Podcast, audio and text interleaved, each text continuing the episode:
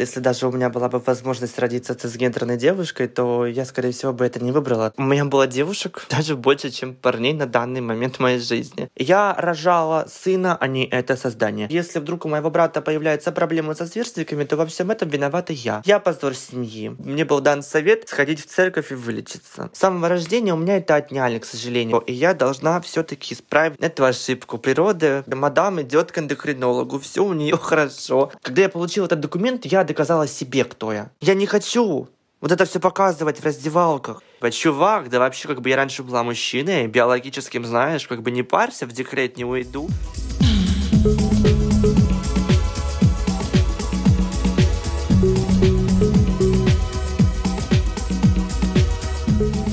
Привет! Это подкаст «Наизнанку», и мы его ведущие Даша и Алена. Мы рассматриваем жизнь с нестандартных ракурсов и пытаемся ее понять вместе с вами, а помогут нам в этом наши гости. Тема сегодняшнего выпуска — трансгендерность. И в гостях у нас Маша. Привет, Маша. Маша, привет, привет. Маша, расскажи, пожалуйста, сколько тебе лет и чем ты сейчас занимаешься? Мне почти 21 год, будет ровно через месяц, и я занимаюсь своим блогом. О чем ты ведешь свой блог? Расскажи, пожалуйста. А, тематика моего блога — это трансфеминизм, это трудности повседневной жизни трансгендерных людей, принятие себя, конечно же, и, ну и всякие там шуточки и танцы в сторис. Расскажи, пожалуйста, про трансгендерность. Я так понимаю, ты являешься трансгендерной персоной, правильно? Я могу тебя так называть? Скажи, если где-то мы будем некорректно какие-то определения говорить, ты нас поправляй сразу. Я трансгендерная девушка, или можно сократить до транс-девушки, но в написании транс и девушка между этими словами ставится звездочка для сокращения. То есть нельзя просто сказать трансгендер, нужно сказать именно трансгендерная девушка или трансгендерный парень. Но насколько, опять-таки, мне это известно, и насколько я углублялась в эту тему, то это относится, опять-таки, к бинарным трансгендерам. Бинарные трансгендеры — это люди, которые относят себя именно к противоположному полу. Что такое вообще, в принципе, трансгендерность? Ну, то есть, я думаю, многие не понимают где-то грань между, к примеру, да, переодеванием, э, давай говорить о самых простых, там, мужчина-женщина, о двух бинарных, да, полах, чтобы совсем не запутаться и не уйти в дебри. Допустим, где та грань, когда мужчина переодевается в женщину, да, допустим, он дрэк-квин. Трансгендер, что это такое? В чем разница? Разница в том, что, например, дрэк-квин передает образ другого человека на сцене, и, как правило, это же все очень сценически, пышно, красиво, и, конечно же, это гротеск. То есть, в принципе, это просто делается для публики, это развлечение публики, это артисты, которые выступают. Вся фишка в том, том, что эти люди просто так не живут. Это просто образ. А именно трансгендерные люди — это не образ. Я бы хотела сказать, к сожалению, но на самом деле, если так задуматься, если даже у меня была бы возможность родиться цисгендерной девушкой, то я, скорее всего, бы это не выбрала, так как я бы не стала тем человеком, которым я являюсь. И, собственно говоря, о понятии трансгендерности, то трансгендерность — это нарушение гендерной идентичности.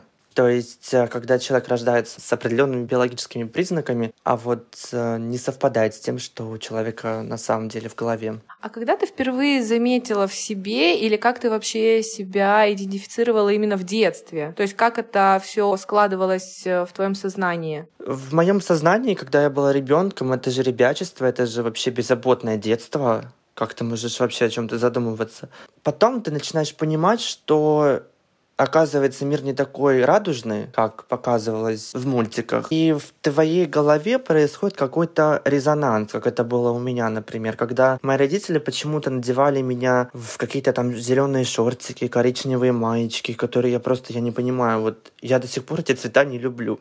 Соответственно, я вообще не понимала, почему так. То есть та одежда, которая вообще в принципе на тот момент для меня не предназначалась вообще. Девочки, они обычно в платьицах, а я сидела как серая мышь и не понимала вообще, почему я одета в это а девочки одеты в это. Ну, как бы, соответственно, я задавала эти вопросы родителям, но вы же понимаете, что мои родители просто так отмахивались. А, а чё, да?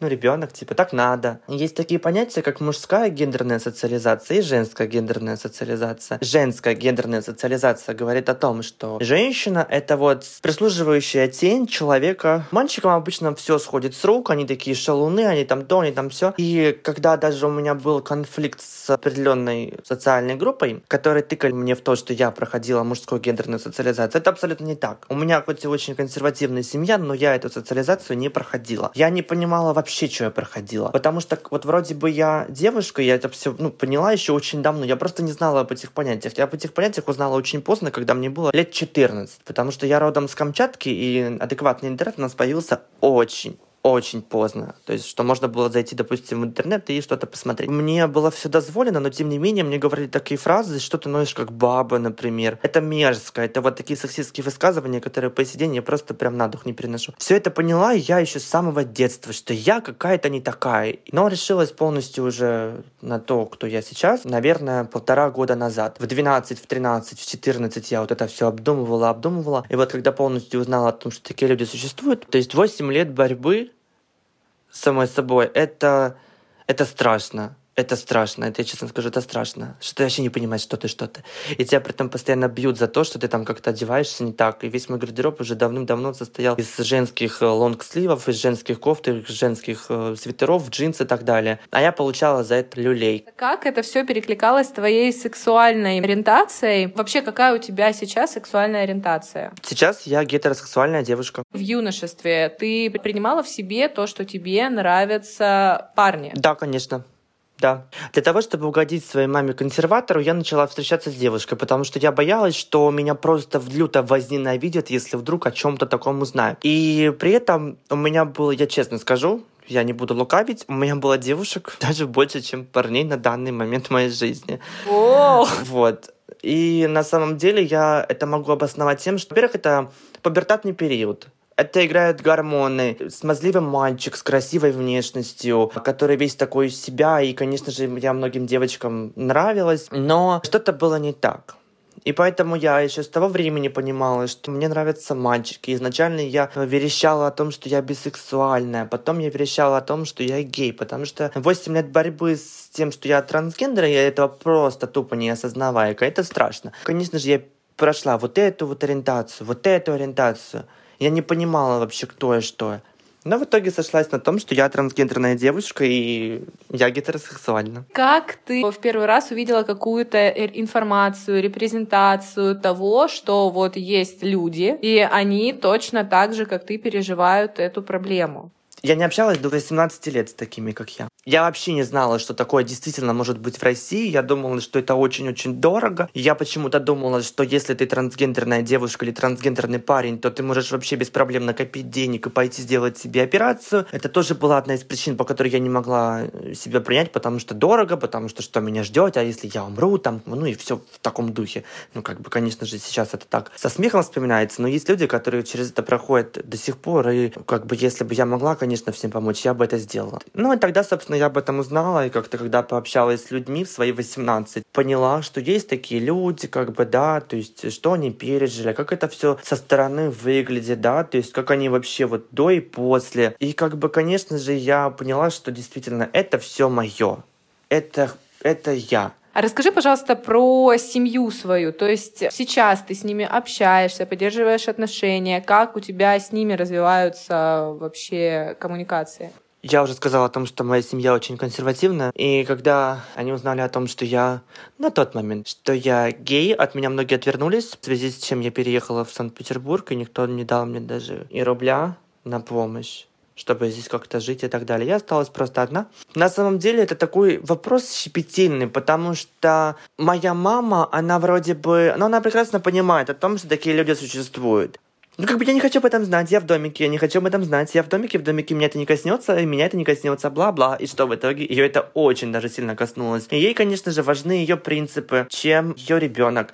Мы с мамой не общаемся уже на протяжении, наверное, 7-8 месяцев. Это вообще ни одного созвона, ничего абсолютно. С бабушкой, ну, с бабушкой соу-соу. Она вроде пытается понять, но вроде не может понять, но вроде в какой-то степени она почему-то защищает мою маму, ее трансфобную, гомофобную позицию. Но это очень странно. Я перестала общаться с мамой после одной фразы, которую она мне написала в мессенджере. Я отправила ей фотографию, когда я, собственно, нарастила себе волосы. На мне был красивый мейкап. Я получила шикарное выражение Я рожала сына, а не это создание. После этого я поняла, что с этим человеком вообще иметь что-то я не могу. И наше общение очень-очень быстро прекратилось. У меня брату 13 лет. Он знает, что меня зовут Маша. Он все прекрасно понимает. Он мне говорит, люди вообще выглядят как хотят. А его одноклассники, особенно девочки, да, подписаны на мой инстаграм и всегда говорят ему, что я самая лучшая, что я классная и так далее. Мне это приятно, но почему-то моя семья выставляет это все так, что если вдруг у моего брата появляются проблемы со сверстниками, то во всем этом виновата я. Я позор семьи. Бедная моя мама, которая работает в школе,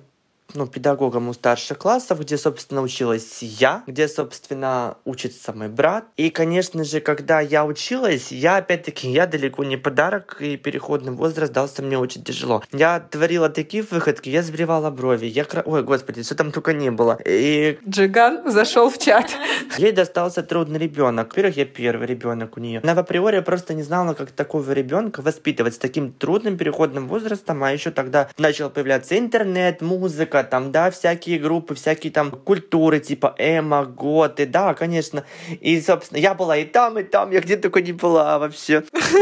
Мы тоже везде там побывали. Мой папа умер два года назад, но он прекрасно понимал, что я не по девочкам. Он это прекрасно понимал, но когда он умер, об этом он так и не узнал лично от меня. Я ему об этом не говорила никогда, но он все прекрасно видел и все прекрасно понимал. Поэтому никаких отношений с семьей я не имею, особенно с родственниками по маминой линии. Это дяди, тети и так далее, потому что они вообще подписали меня под педофилку, когда я жила в городе по наставлению матери, опять-таки меня туда отправили. Потому что непонятно, что я могу сделать с их сыном, когда они увидели, как я целуюсь со своим на, на тот момент молодым человеком. Ну, у людей реально беды с башкой. Они не хотят разбираться в этой теме. Я своей mm-hmm. маме отправляла ссылку э, в Википедии на тему трансгендерности вообще, что это такое. Она даже не удосужилась ее открыть. О чем можно говорить? Поэтому никакого общения нет, абсолютно. Бабушка раз через раз, звонки. Но она продолжает называть меня в мужском роде, использует э, dead name, то есть мое старое имя. И при этом я поправляешь, она говорит, ей тяжело, там все такое. Но на данный момент звонки с ней, разговоры, даже без пассивной агрессии. Потому что раньше мне был дан совет сходить в церковь и вылечиться. ну, то есть, понимаете, да, всю эпичность ситуации.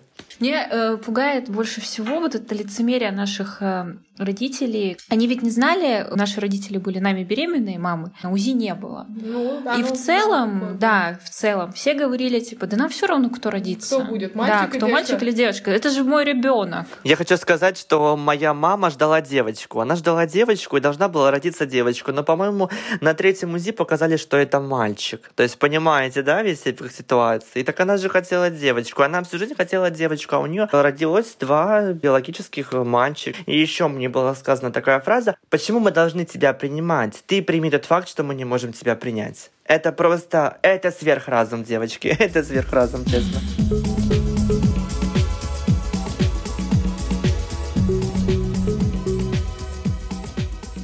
про процедуру вообще перехода. С чего это все начинается? Как ты на это решилась вообще в первую очередь? Ну, то есть это же такое тяжелое, на самом деле, мне кажется, решение. Я просто поняла, что я так больше не могу жить, и у меня случился огромный нервный срыв на почве всей этой борьбы. Видимо, это была точка кипения. Я поняла, что я должна это сделать. Я должна доказать самой себе, кто я такая. Поэтому я обратилась к психологу, который занимается трансгендерными людьми, и стала, собственно, с ним заниматься. Он начал меня смотреть, я прошла тест, я все прошла. Психологов, там, сексологов. А потом мне назначили трансгендерную комиссию. На трансгендерной комиссии мне позадавали элементарные вопросы вопросы, посмотрели на меня, спросили, там, учишься, не учишься, там, получила документ, что я трансгендерная девушка. С этим документом потом отправилась в платную больницу, потому что в бесплатных поликлиниках люди не умеют работать с такими людьми, как я. Я обратилась к платному эндокринологу в клинике, я сдала все анализы, она назначила мне препараты гормональные, потому что я хочу иметь грудь. Это моя мечта, потому что я не хочу иметь то, что у меня между ног. Я всегда любила женское тело и всегда понимала, что это это мое. У меня это просто отняли. С самого рождения у меня это отняли, к сожалению. И я должна все-таки исправить эту ошибку. Природа, все совершают ошибки, да? И природа тоже. Природа тоже, конечно. И поэтому вот я решилась именно в плане гормональной терапии очень спокойно, очень легко, так, вальяжной походкой. Мадам идет к эндокринологу, все у нее хорошо. Когда на самом деле я проходила психолога, я, конечно же, накладывала так кирпичиков, да, потому что я вообще не понимала, что от меня хотят, что за вопросы странные, почему меня спрашивают про геев, про лесбиянок, мое отношение к ним. Я вообще ничего не понимала. Когда я получила этот документ, я доказала себе, кто я. Поэтому решиться именно на гормональную терапию было очень просто. А вот на прохождение психологов и этой комиссии трудновато, но я это сделала сколько это все по времени происходило, да, то есть э, посещение психолога, комиссия и так далее, и сколько это все стоит в да, России? Ну, хотя бы примерно. Психолог, комиссия, все это стоит 30 тысяч. Вообще комплекс. То есть ты к психологу, ты же не один раз к нему Я ходила, ходила к нему четыре раза. Я сделала огромную работу, куча тестов, просто стопка бумаг тебе дается на дом, потому что я сказала, мне нужно как можно быстрее. 25 комиссия, 5 э, психологу. Если вдруг комиссию ты не проходишь и не получаешь документ, то 25 тысяч сгорают. В плане гормональной терапии в месяц, ну, примерно 3000. Зависит от препарата, конечно же, зависит от твоей дозировки, насколько тебе этого препарата хватит, разумеется. Комиссия, про которую ты говоришь, ее можно не пройти. Все верно. Что значит не пройти? Значит, что сексолог, психолог и психиатр посчитают нужным не дать тебе этот документ, так как ты не являешься трансперсоной. А ты можешь повторно потом пройти эту процедуру, если ты захочешь? Да, ты можешь еще раз обратиться, конечно, ты снова пройти все эти тесты. Комиссия обычно назначается через месяц. Там огромное количество трансперсон сидит в этой клинике в холле, ожидает, пока тебя вызовут по имени, по твоему имени, Опять-таки, не по имени, который по паспорту. Там очень лояльные, на самом деле, люди работают. По поводу гормональной терапии, ты ее будешь принимать всю жизнь, я так понимаю, для поддержания определенного гормонального фона? Я буду пить ее всю жизнь, да. Есть у меня знакомые транс-девушки, которые пили какое-то время, потом перестали пить, потом опять пьют, потом перестали. Есть те, кто вообще их не пьет. Ты пьешь э, гормональную терапию. Давай возьмем там 2-3 года, 4 года. Ты уже становишься очень феминная, правильно? Это же идет в сторону феминизации. Да, конечно. Э, тела. Голос меняется. Нет, голос нет. У транс-парней меняется голос, потому что обычно транс-парням им колят уколы. Это самый эффективный способ. Транс-девушки мази, таблетки, Потом, через какое-то время, можно будет просто, по-моему, колоть укол тоже просто раз в месяц и все. Собственно, волосы длиннее, ногтевая пластина становится тоньше, кожа становится тоньше, растительность, конечно же, и меньше. Грудь, бедра, лицо феминизируется, безусловно. У кого-то может грудь полезть через полгода, у кого-то через 8 месяцев, но, по словам моего эндокринолога, максимальный размер груди от гормональных препаратов это 2,5. Побочки какие-то от приема ты ощутила уже на себе?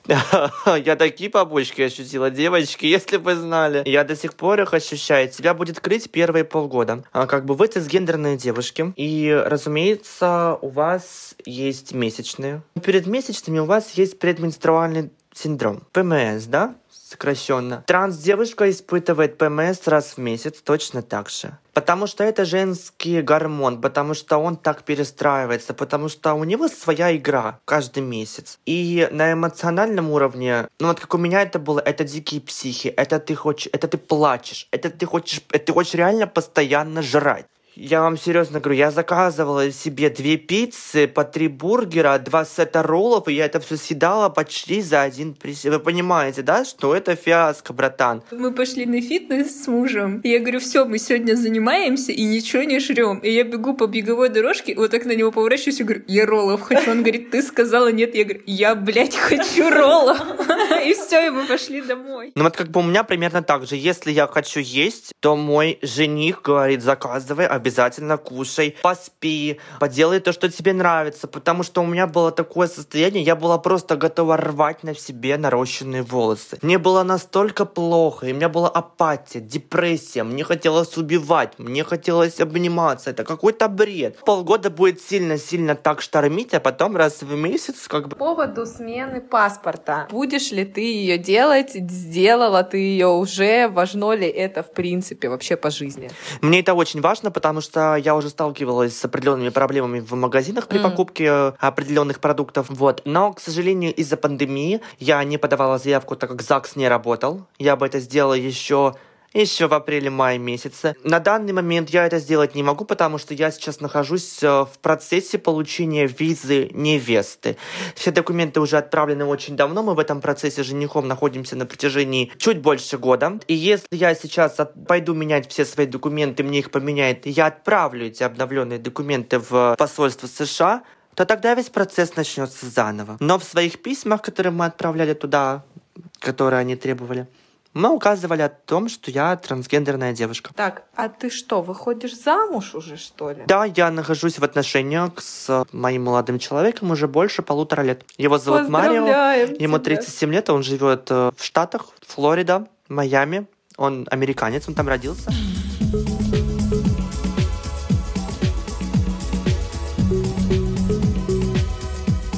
Идешь сейчас блог в Инстаграме, и я смотрю, он набирает популярность как твоя аудитория относится к твоей идентификации. То есть ты там все честно рассказываешь. Я, то есть, почитала посты, и, ну, ты там не скрываешь о том, что, да, вот я э, такая-то, такая-то, прохожу гормональную терапию. С какой аудиторией ты работаешь? То есть э, приходится ли тебе сталкиваться с отбитыми людьми, пишут ли тебе они часто, или у тебя такая более лояльная, френдли, да? Если быть серьезной, то на самом деле отбитых очень мало, на удивление, очень да? мало.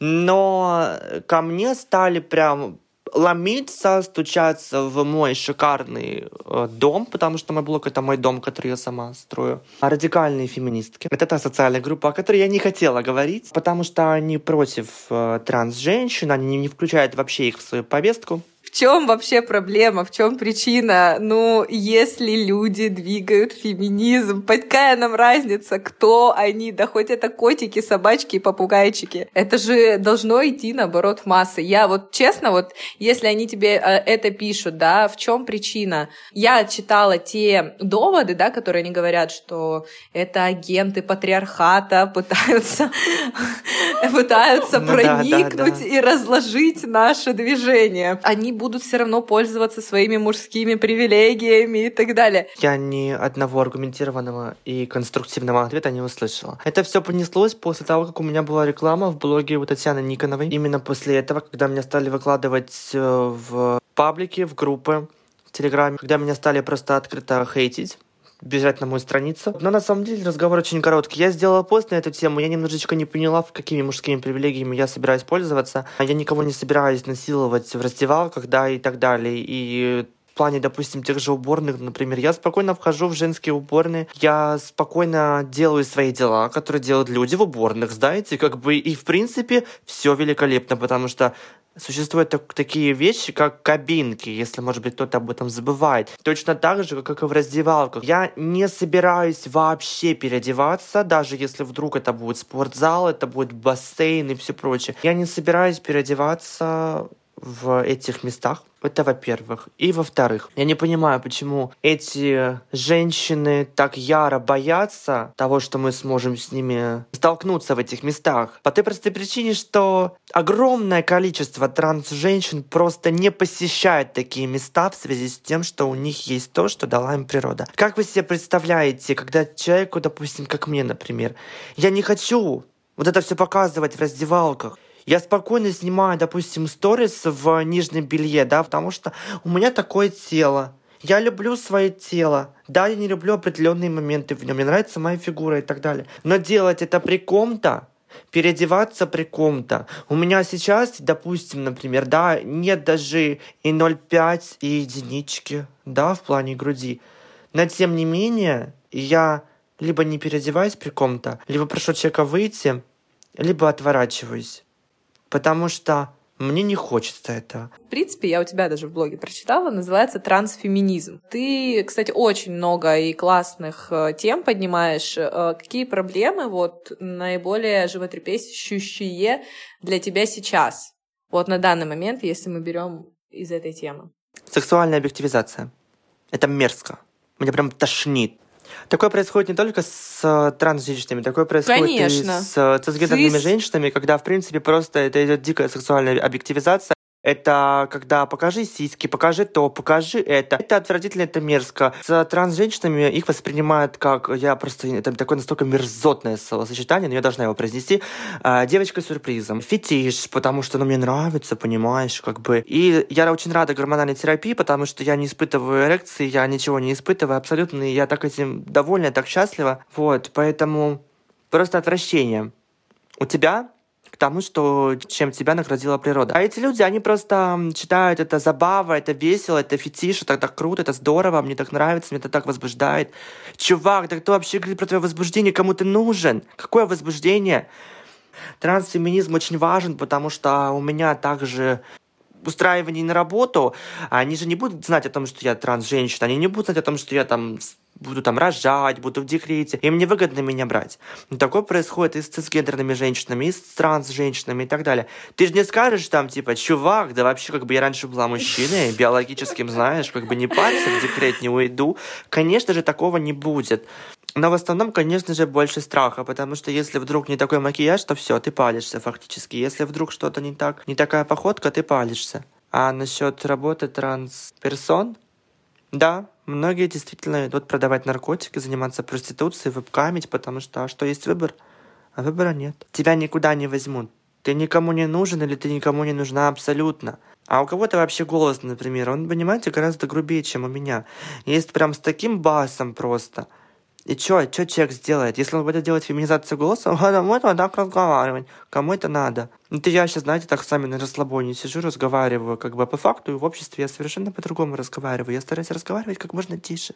Потому что по-другому никак. И такие люди просто не могут устроиться официально на работу. Конечно же, люди идут в те сферы, где они пользуются популярностью хотя бы как фетиш, но но кушать-то надо всем. Ну, как бы, если это пользуется спросом, а вы знаете, что вебкам, проституция стоит дорого. Это вот я вам говорю вот на своем опыте, уж поверьте мне. Всем может показаться, что проституция, вебкам это легко. Это не легко, это очень трудно. Ты потом чувствуешь себя после этого гадко. Именно проститутка я никогда не работала. Была бы возможность адекватная, без какого-либо гонения, без дискриминации. Люди бы устраивались бы на обычные нормальные работы, даже если у тебя вот такой голос. А какой у тебя вообще, в принципе, твой идеальный образ в будущем? Вот как ты себя видишь вот так, чтобы ты, знаешь, встала перед зеркалом и поняла, вот все, вот сейчас я супер довольна полностью всем и ничего менять уже не буду. Я хочу сделать ринопластику, я хочу убрать горпинку. У меня сейчас вколоты филлеры, которые дают мне тот эффект, который я хотела, но это же не вечно длится, и как бы постоянно колоть не хочется. Хочу просто сделать себе меньше нос, хочу подпилить немножечко челюсть, чтобы она была более худенькая.